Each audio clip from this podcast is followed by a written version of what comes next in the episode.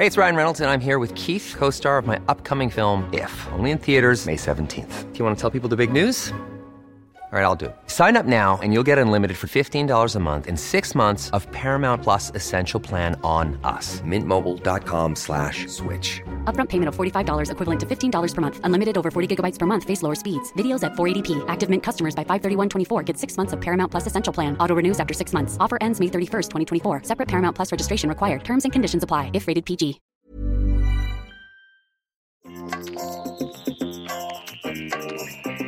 Écoutez le podcast de So Sweet Planet. Je suis Anne Greff et je vous propose des rencontres autour des thèmes de l'environnement, de la culture et des droits humains. Tikenja Fakoli, bonjour. Bonjour. Je suis très contente de vous retrouver Merci. 20 ans après notre première interview. Ouais. J'ai écouté attentivement vos chansons de ce nouvel album et lu euh, tous les textes et je vois que vous n'avez rien perdu de votre verve depuis votre premier album. Donc celui-ci, il a quelques caractéristiques. Il est engagé pour le climat, on va en Mhm, parler plus mhm. tard, on va reparler de vos engagements puisque So Sweet Planet est un site euh, sur la culture, les droits et l'environnement. Mhm, mhm, Cet album, vous avez voulu l'enregistrer dans votre propre studio mhm. avec des musiciens africains. Qu'est-ce que cela signifiait pour vous? Mais enregistrer dans mon studio, enregistrer avec des musiciens africains, pour moi, c'était un peu euh, le retour aux sources. Voilà, parce que depuis euh, un moment, mon public africain m'avait fait savoir qu'ils ont l'impression que je fais du reggae maintenant pour euh, euh, les Occidentaux ou bien pour les Blancs, si je peux m'exprimer ainsi. Et c'est les thèmes qu'ils employaient et qui ne retrouvaient plus le, rythme du reggae africain. Voilà. Pour moi, euh, effectivement, ils n'avaient pas tort parce que moi, j'étais à la conquête d'un public qui n'écoute pas forcément du reggae. Parce que moi, j'ai un message important. Et donc, ce message-là, je ne veux pas le faire passer que aux fans de reggae. Donc, pour moi, c'était important d'ouvrir un peu ma musique, de sorte que. euh, Pouvoir toucher de sorte plus que je puisse toucher euh, un large public. Et c'est ce que j'ai fait depuis l'album African Revolution jusqu'à dernier appel. Et puis, bon, là, j'ai décidé de retourner à la maison, de retrouver le son du reggae africain, voilà, mieux produit. Donc, euh, voilà, c'est vraiment le retour aux sources. Mais alors, est-ce que c'est dans votre propre studio C'est dans mon propre studio, un nouveau studio que j'ai monté qui s'appelle Studio Radio Libre, que j'ai monté à Abidjan. J'ai monté un complexe culturel dans lequel euh, nous avons deux salles de répétition, un studio d'enregistrement, une radio, et je viens de faire l'ouverture de la première bibliothèque de reggae, première bibliothèque reggae d'Afrique. Euh, Je fais ça à Abidjan, et donc euh, j'ai un autre complexe euh, culturel à Bamako qui s'appelle encore Radio Libre. Oui, c'est ça. C'est pour ça que j'étais un petit peu, euh, un petit peu emmêlée. Oui, oui, il y a Radio Libre Abidjan, Radio Libre Bamako. D'accord. Et donc, euh, à Bamako, nous avons deux salles de spectacle et euh, un restaurant. Et mon rêve, c'est d'avoir une radio là-bas. Et c'est certain que d'ici l'année prochaine, donc d'ici 2020, il y aura une autre bibliothèque là-bas. Et voilà. Et donc, euh, effectivement, tout a été enregistré dans mon studio à Abidjan avec des musiciens ivoiriens. D'accord. Et d'ailleurs, vous les avez choisis euh, avec soin, vos musiciens. Après un Vous casting. Nous en dire quelques mots? Oui, on a, fait, on a fait un casting. On a choisi le groupe euh, qui nous semblait le plus, euh, le plus inspiré. Et puis, on a gardé le groupe qui est venu en deuxième position, parce que ce groupe en deuxième position avait un, un style un peu avec quelque chose de spécial. Et donc, euh, nous avons enregistré 15 titres au, au total. Et donc, le groupe qui a été sélectionné a enregistré euh, 11 titres. Et le groupe qu'on a repêché a enregistré 4 titres. Et donc, on est très content. Et voilà, le résultat est là. Et on est très content. Alors, j'ai regardé les, les petites vidéos qui ont été publiées sur votre page Facebook Mhm. pour le lancement de cet album. Vous dites que ceux qui sont au pouvoir actuellement pensaient que vous étiez avec eux, mais Mhm. que vous êtes toujours avec le peuple. Et en fait, c'est pas tant pour parler de politique que je vous parle de ça, mais parce que euh, il me semble que ça a été vraiment la ligne tout au long de vos albums et, et depuis qu'on s'est rencontrés, donc depuis toutes ces années, de rester centré. C'est-à-dire que vous pouvez défendre certaines opinions politiques, mais si les personnes se détournent du chemin qu'ils défendaient, vous ne suivez pas, vous ne vous laissez pas influencer. ce Exactement. me semble. Et c'est le sujet d'une de vos chansons aussi. Qui s'appelle Ngomi. Ngomi. Ngomi. Donc cette indépendance, elle est capitale pour vous parce qu'en fait c'est très difficile de Mhm. rester indépendant. Quelquefois même on le souhaite et on ne se rend pas compte Ouais. que l'on dévie. Hein? Cette indépendance, c'est- très difficile. C'est une grande responsabilité aussi. C'est difficile parce que on peut même avoir des querelles familiales, puisque euh, le président actuel de la Côte d'Ivoire, pratiquement de mon- du même village que moi, puisque sa mère vient de, de- de mon village. Donc le fait que je décide de le critiquer, ben voilà, je, je me retrouve euh, attaqué par toute ma famille.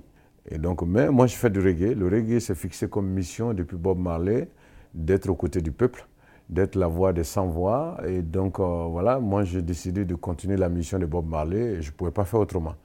Donc, effectivement, ceux qui sont au pouvoir aujourd'hui, à l'époque, euh, ils se ressentaient dans mon message, dans mon discours aussi.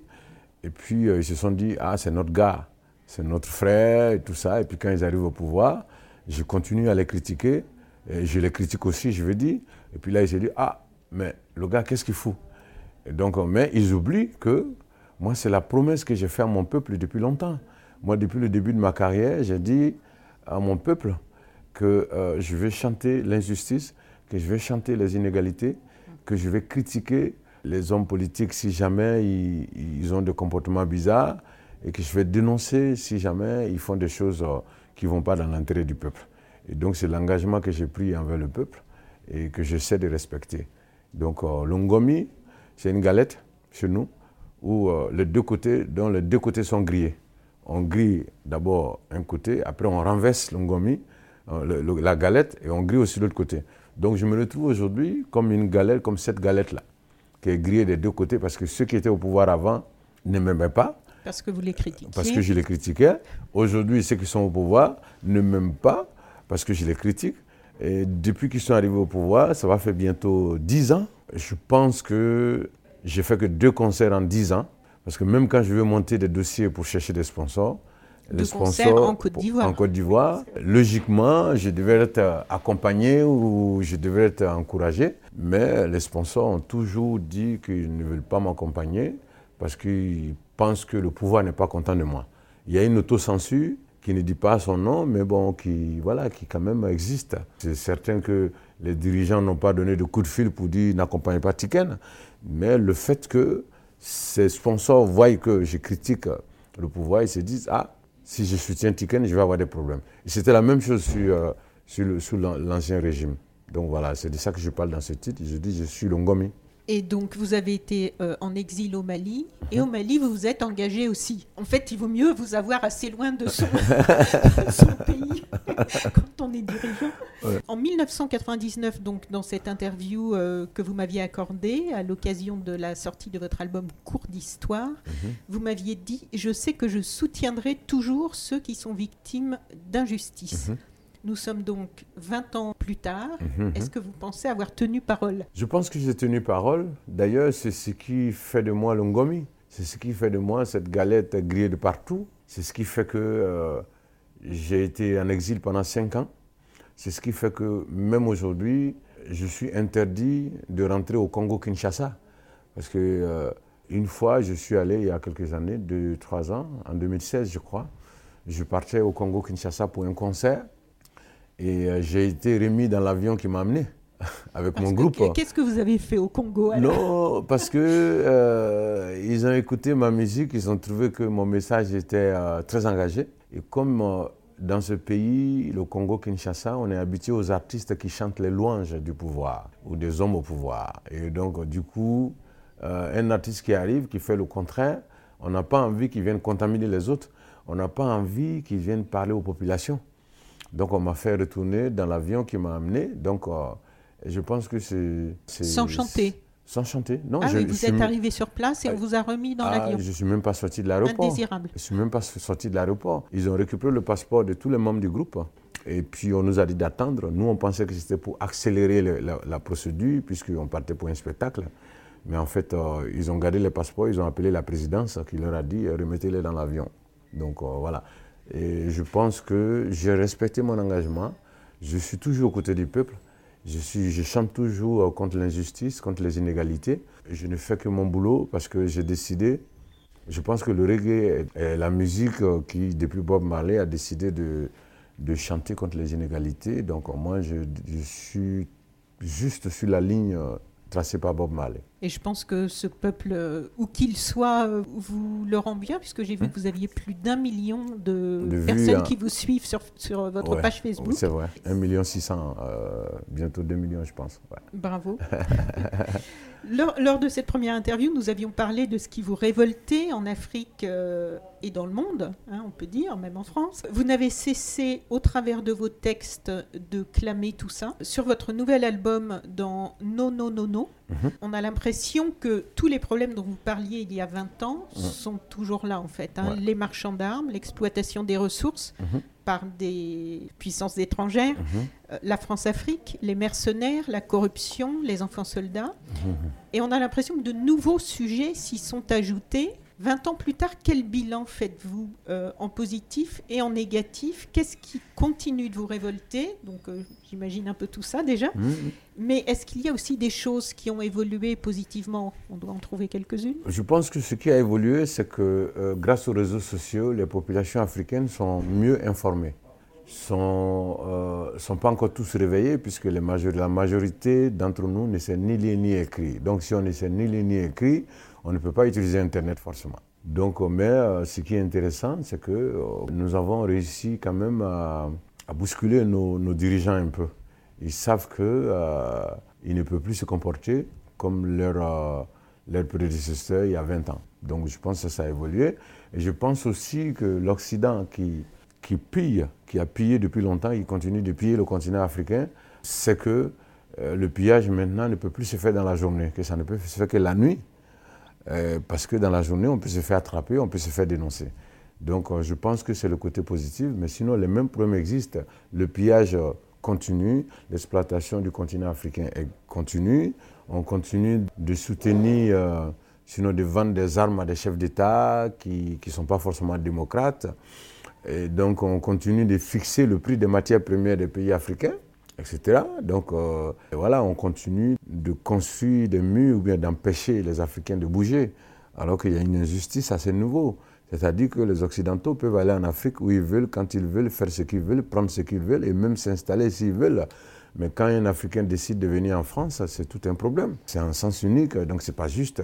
Donc les mêmes problèmes existent, mais euh, voilà, il y a du positif et du négatif. Et donc comme on a décidé de continuer ce combat-là, on continue jusqu'à ce que, voilà, en tout cas, on joue notre rôle, même si on n'est pas sûr de gagner le combat, on sait que c'est à nous de planter la graine et de l'arroser, et puis nos enfants viendront finir, euh, sinon cueillir les fruits.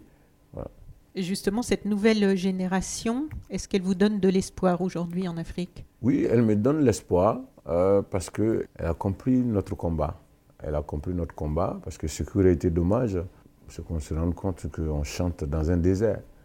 Je pense qu'aujourd'hui, la jeunesse africaine, pas la majorité, hein, parce que je l'ai dit tout à l'heure, il y a une grande partie qui- qui n'est pas alphabétisée. Mais euh, voilà, je pense qu'elle me donne l'espoir. l'espoir. Moi, je pense que les futures générations viendront, c'est certains qui viendront mener le reste du combat. Votre biographie euh, officielle vous dit engagé sur de nombreux fronts, tels que la lutte contre la corruption, l'altermondialisme, la lutte contre l'excision. Est-ce que ce sont des engagements au travers de vos chansons ou est-ce que vous êtes aussi engagé sur le terrain? Je suis engagé sur le terrain. Concernant l'excision, il m'arrive de recevoir très souvent des associations de femmes qui luttent contre l'excision parce qu'elles ont entendu, euh, elles ont écouté ma musique. Voilà, vous savez, en tant qu'un homme, aborder ce sujet, c'était euh, c'était très très fort. Je me rappelle à l'époque quand j'ai fait cette chanson, j'ai un ami qui m'a dit mais tu peux pas parler de ça. J'ai dit mais pourquoi? Déjà pour une femme, c'est compliqué. Ah ouais, c'est compliqué. déjà audacieux. Voilà, moi j'ai dit, mais voilà, moi je parle de ça, je, je prends le risque. Arrivera ce qui va arriver, mais je pense que à partir du moment où les femmes qui sont victimes de cette pratique-là ont décidé de lever la voix, c'est qu'il y a injustice. Et donc, comme moi, j'ai décidé de lutter contre l'injustice, j'ai dit, bon, on va, on, va, on va tout faire pour qu'elles euh, retrouvent euh, leurs droits. Et donc, euh, effectivement, maintenant, euh, l'altermondialisme, j'ai effectivement, j'ai milité aux côtés de l'association ATTAC, aux côtés d'une autre association qui s'appelait Drop the Debt, qui demandait l'annulation des dettes des pays africains.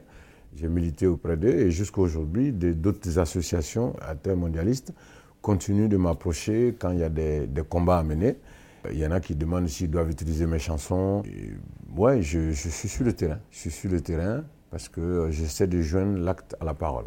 Alors il est aussi précisé sur cette biographie que vous militez, ça c'est moins fréquent dans ce qu'on peut voir chez les artistes engagés, pour l'agriculture et contre l'exode rural sur le continent africain. J'aimerais bien que vous nous en disiez quelques mots de cet engagement. Mais depuis mon enfance, j'ai toujours eu du respect pour les agriculteurs. Euh, j'ai été moi-même au champ, c'est-à-dire euh, cultiver tous les week-ends. Et l'objectif de mon oncle qui m'a élevé, c'était de s'autosuffire sur le plan alimentaire. Donc euh, lui, il cultivait le maïs, le riz, le manioc, voilà, etc. Le mil aussi. Et il était polygame. Et il avait trois femmes. Et ces trois femmes, chacune avait son jardin. Donc tomates, oignons, tout ce qui va dans la sauce était cultivé par ces femmes. Et lui, il, il, cultivait ce que je viens de vous dire. Chacun sa petite cuisine. Chacun sa. Donc du coup, on était 15 dans la famille. Il donnait l'équivalent de combien de centimes? Je vais aller en francs, que je maîtrise mieux. Euh, deux francs. Deux francs, et c'est ce qu'il donnait. Et les deux francs permettaient d'acheter un peu de poisson, un peu de sel. Et c'est tout ce qui venait du marché. Parce qu'on avait tout à la maison. Donc j'ai été éduqué dans ça. Et moi, j'ai contribué à ça puisque j'allais au champ. Donc euh, c'est comme ça que j'ai eu l'amour de l'agriculture. En 2013, j'ai fait 50 hectares de riz dans mon village. J'ai acheté tracteur et moissonneuse. Mon objectif, c'était d'encourager l'agriculture. Amener les jeunes à aimer l'agriculture. C'était ça, je voulais faire passer un message. Pour moi, c'était jusqu'à aujourd'hui, à 40 km de Bamako, j'ai fait de l'élevage. J'ai plein de poules de race, j'ai euh, plein de cailles. Je ne sais pas si vous connaissez les petits poules là, qui s'appellent les cailles. J'ai des dindons, j'ai des, des, les oiseaux qui font les queues comme ça. J'ai des, j'ai des oies, les oies de Toulouse, euh, les oies de Guinée, etc. Donc euh, voilà, j'ai été toujours euh, proche de l'élevage et de l'agriculture. Parce que je pense que dans la chaîne de la société, les agriculteurs sont très importants et qu'ils ne sont pas payés à la valeur de leur, leur apport. Parce que la nourriture, c'est le carburant de l'homme. Et donc tous ceux qui sont dans les grandes villes, ils sont obligés de manger. Mais vous ferez un micro-trottoir, il y en a même qui ne savent pas comment on plante le manioc. Il y en a qui ne savent pas comment on, cultive le riz, mais ils adorent le riz. Donc euh, voilà, pour moi, euh, les agriculteurs méritent respect et considération parce que ce sont eux qui nous permettent d'avoir du carburant. Et si on n'a pas de carburant, on ne peut pas aller travailler. Et si on ne travaille pas, le monde s'arrête. Et donc euh, voilà un peu mon, mon avis sur l'agriculture. Donc vous êtes engagé avec euh, pas mal d'associations, vous devez être euh, extrêmement sollicité, évidemment, mhm. vu votre notoriété maintenant. Comment est-ce que vous choisissez les projets et les causes pour lesquelles euh, vous décidez de vous impliquer? Oh, C'est les causes dès que le peuple est concerné par un combat. comme je vous ai dit tout à l'heure, depuis le début de ma carrière, je me suis engagé devant le peuple à me battre à ses côtés, à me battre pour lui. Et donc, dès qu'il y a un sujet qui concerne des sans-voix, des gens qui, qui, ne peuvent pas s'exprimer. Je me porte volontaire comme leur porte-parole. Donc euh, c'est un peu comme ça que je m'engage. Depuis 2004, je crois, vous êtes engagé dans votre propre projet mhm. intitulé Un concert, une école, mhm. qui vous a permis, si mes chiffres sont bons, de construire six écoles Exactement. dans différents pays d'Afrique de l'Ouest. Donc ça, c'est né comment ce projet-là? Le projet est né en, je dirais, en 96. J'étais dans un petit village euh, pour le tournage d'un clip. Et c'était un lundi matin. Et à ma grande surprise, j'avais eu beaucoup de gamins autour. Je dis, mais qu'est-ce qu'il faut Au début, je pensais que le réalisateur du clip les avait recrutés pour participer au tournage. Quand je me suis rendu compte qu'en fait, ils n'étaient pas invités et qu'ils se sont invités eux-mêmes là, et euh, j'ai posé la question après le tournage. J'ai dit, mais qu'est-ce que vous faites là? Et puis il y a un gamin qui m'a dit, euh, nous, on ne va pas à l'école, on est là. J'ai dit, mais il n'y a pas d'école ici? Et le gamin me dit, non. la seule école dans la, dans la région, c'est à 15 km. Et les quelques enfants du village qui vont à l'école, leurs parents sont obligés de les remorquer à vélo tous les matins pour aller à l'école et aller les chercher le soir. Et donc, quand j'ai fini le tournage, je suis allé rencontrer le chef de village. J'ai dit euh, bonjour, euh, moi je commence ma carrière, je n'ai pas les moyens, mais ça me choque de voir les enfants ici comme ça. J'ai dit, je vous promets qu'un jour je viendrai construire une école. Et puis euh, en 2006, je crois, je ne sais plus en quelle année, mais en tout cas, on a construit cette école. Puis c'est de là que c'est parti. Et puis j'ai un ami qui m'a conseillé de, créer une association. J'ai trouvé le nom. Et puis bon, c'est comme ça qu'on a commencé les, projets. Et on a construit une deuxième école en Côte d'Ivoire. Euh, j'étais de passage dans un village un soir. Un village où ils avaient déjà fabriqué des briques. Ils m'ont interpellé, ils m'ont dit Ah, nous, on n'a pas d'école, on a appris que tu as construit une école dans tel village. J'ai dit Bon, voilà, moi, j'ai pas assez de moyens. Ils m'ont dit Nous, c'est spécial. On a déjà les briques. Donc, c'était la nuit, je suis allé avec la voiture, j'ai vu les briques, et puis je les ai aidés à construire une école. Ça a été la deuxième école. Et puis, bon, après, j'ai expliqué à mes musiciens qu'à la fin de chaque tournée, nous allons faire un concert où personne ne sera payé. Et puis, comme ça, on va construire une école euh, dans un pays africain. Et aujourd'hui, nous sommes à six écoles. L'objectif, c'est de faire passer le message très important de l'éducation dans nos pays en voie de développement. Je pense que c'est l'éducation qui va réveiller l'Afrique. Aujourd'hui, l'Afrique est exploitée, l'Afrique est manipulée, et par le système occidental, et par les politiciens véreux en Afrique, parce que tous ceux-là savent qu'ils ont affaire à une population qui est en majorité analphabète, donc euh, ils peuvent euh, faire leur business sans qu'il y ait de grandes manifestations pour les chasser, etc. Et donc voilà, moi j'ai envie de faire passer ce message très important. Je pense que quand la majorité des Africains saura lire et écrire, ça va changer beaucoup de choses. Donc votre nouvel album est marqué donc cette fois par un engagement pour le climat. Mhm. Quand et comment avez-vous pris conscience de cette problématique? J'ai pris conscience de cette problématique quand j'ai vu les, les, dégâts faits par les tsunamis, etc. Parce que quand j'ai vu aussi qu'au niveau de l'Afrique, les gens jettent les sachets plastiques un peu partout, sans faire attention. Et j'ai vu des reportages où ces sachets plastiques se sont retrouvés dans la mer et même ont formé un petit continent. donc je me suis dit qu'il y a urgence. Je me suis dit qu'il y a urgence. Euh, j'ai pris conscience aussi oui, c'est l'environnement, c'est pas que le climat. Parce qu'il y, a le monde des shows, euh, le monde des shows, dont on va parler, mais il y a aussi une chanson qui s'appelle Écologie. Qui s'appelle Écologie. Donc c'est vraiment l'environnement. C'est l'environnement, et j'ai vu, c'est ça qui a attiré mon attention. Quand je vois aujourd'hui, euh, en tout cas, je trouve que la planète est perturbée. Il y a des choses qui se passent aujourd'hui qui, nous semblent bizarres, et donc euh, je pense que tout ça, c'est provoqué par notre comportement. Et donc, je trouve que tous ceux qui ont une voix aujourd'hui doivent prêter cette voix-là euh, pour attirer euh, l'attention des décideurs de ce monde, mais pour aussi sensibiliser les populations. Parce que si on aime nos enfants, si on a envie que notre progéniture, euh, que notre descendance continue après mille ans, etc., il faut se faire des soucis pour eux. Parce que moi, je vais jusqu'à penser que, comme il y a plus d'eau sur la planète que de terre, j'ai peur que l'eau ne vienne couvrir la planète à cause du, fait que euh, tout est dérangé. Et donc, euh, je pense que tous ceux qui nous voient aujourd'hui doivent le mettre euh, au service de cette cause-là. C'est très important. Donc, Le Monde est chaud, le premier single extrait de cet album avec un clip. Mhm. Avec Soprano, comment est-ce que vous avez choisi Soprano? Est-ce que c'est amicalement, musicalement, ou est-ce qu'il est aussi concerné par ce sujet? D'abord, Soprano, on a eu une première collaboration sur Ouvrir les frontières l'album L'Africain en 2017, en 2007, je veux dire. Et puis, euh, à la fin du clip, on a dit à suivre. Donc, ça voudrait dire qu'on allait se revoir. Et j'ai pensé à Soprano parce qu'il y a un public qui écoute Soprano qui ne m'écoute pas forcément. Les enfants de 15 ans, 16 ans, euh, jusqu'à 20 ans, je ne suis pas sûr qu'ils écoutent Tikendia. Et moi, j'ai toujours considéré les featuring comme des échanges. Donc voilà, j'ai choisi Soprano pour venir m'aider à ce que ces jeunes-là aient accès à ce message. Et donc voilà, c'est pourquoi je l'ai appelé. je pense que lui aussi m'a fait l'honneur de m'inviter sur son album qui s'appelle Rampapam. Donc euh, je l'ai fait avec plaisir aussi. Ce que je voudrais signaler aussi, c'est que Soprano fait partie des artistes qui ne m'ont pas demandé de sous pour venir faire un featuring. Parce qu'il faut dire que beaucoup d'artistes se sont américanisés aujourd'hui. Quand vous les invitez sur votre album, ils vont demander un cachet ou quelque chose. Et Soprano, il est venu for free. Il est venu parce qu'il connaît mon combat, il connaît mon engagement. Et donc, euh, voilà, je pense que euh, c'est un choix que je ne regrette pas. Et donc, le but, c'est vraiment que le message puisse atteindre un public qui ne m'écoute pas. Comme le titre est très important, tout ce qui concerne l'environnement, le climat, ça nous concerne tous. Donc, euh, il est important de sensibiliser la base.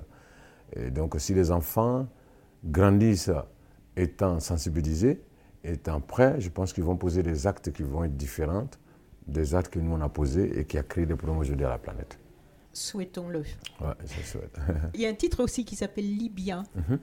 Et là aussi, c'est une problématique euh, lourde, on va mhm. dire. Est-ce que vous avez été confronté directement au sujet de, je ne sais même pas comment l'appeler, l'immigration, l'immigration, mhm. l'esclavage, parce qu'il y a tout le problème de l'esclavage maintenant Bien sûr, j'ai été confronté directement, puisque un Africain esclavagisé en Libye, c'est tous les Africains esclavagisés.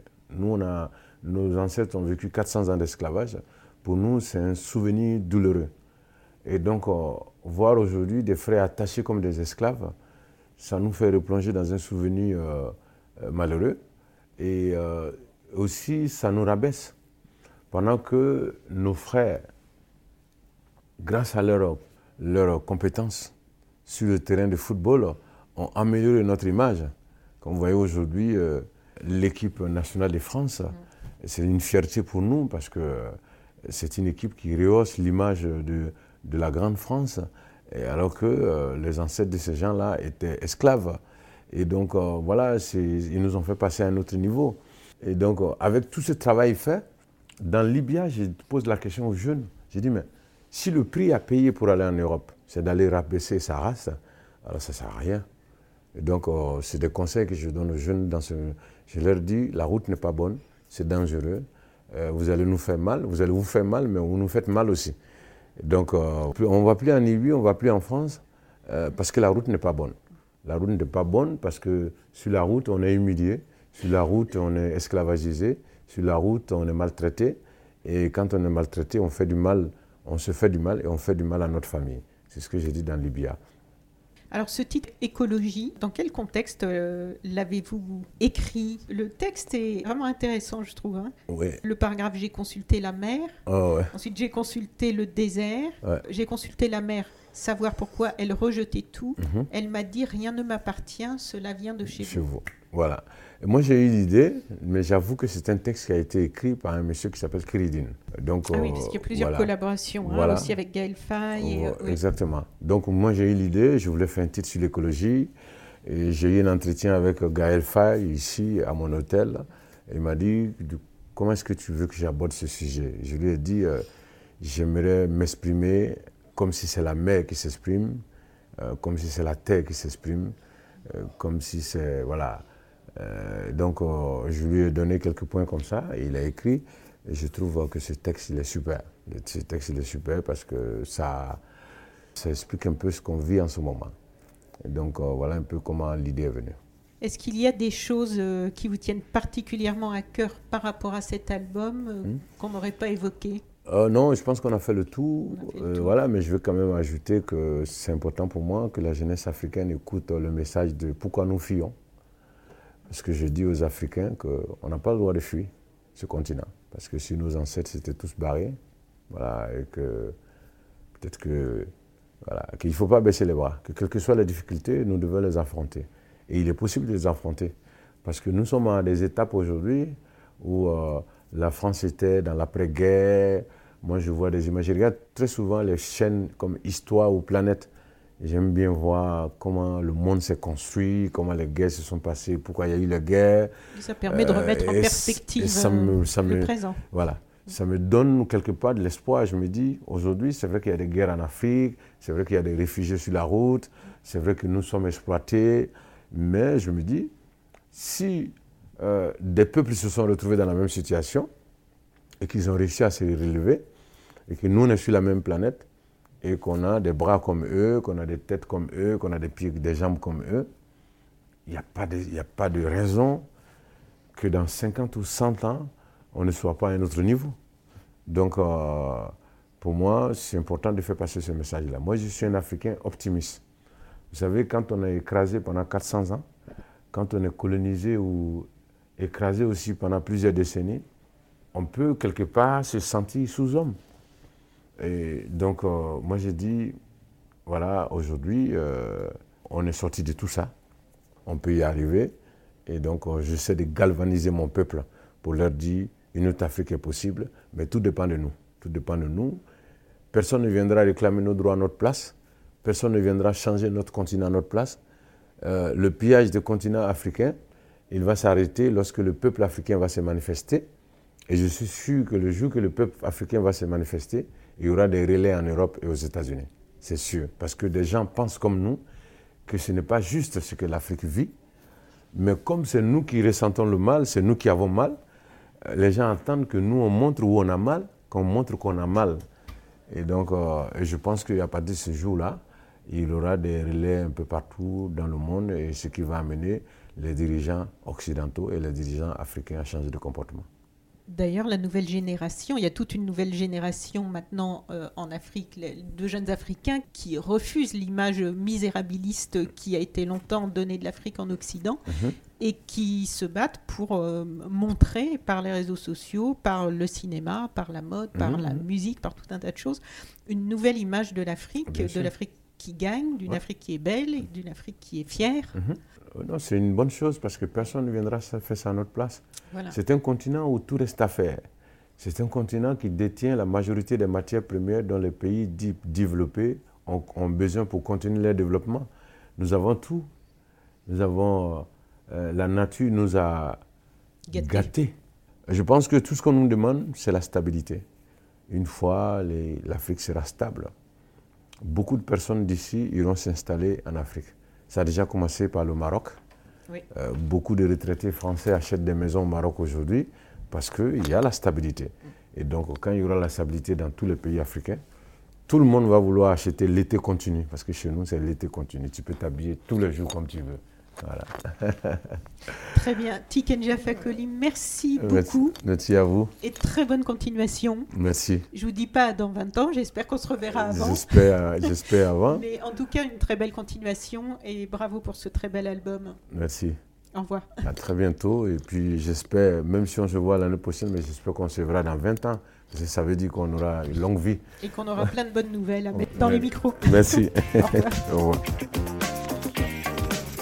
Vous pouvez retrouver toutes les autres interviews du podcast de So Sweet Planet sur le site sosweetplanet.com. Une interview réalisée par Anne Greff. Planning for your next trip? Elevate your travel style with Quince. Quince has all the jet setting essentials you'll want for your next getaway, like European linen, premium luggage options, buttery soft Italian leather bags, and so much more and is all priced at 50 to 80% less than similar brands. Plus, Quince only works with factories that use safe and ethical manufacturing practices.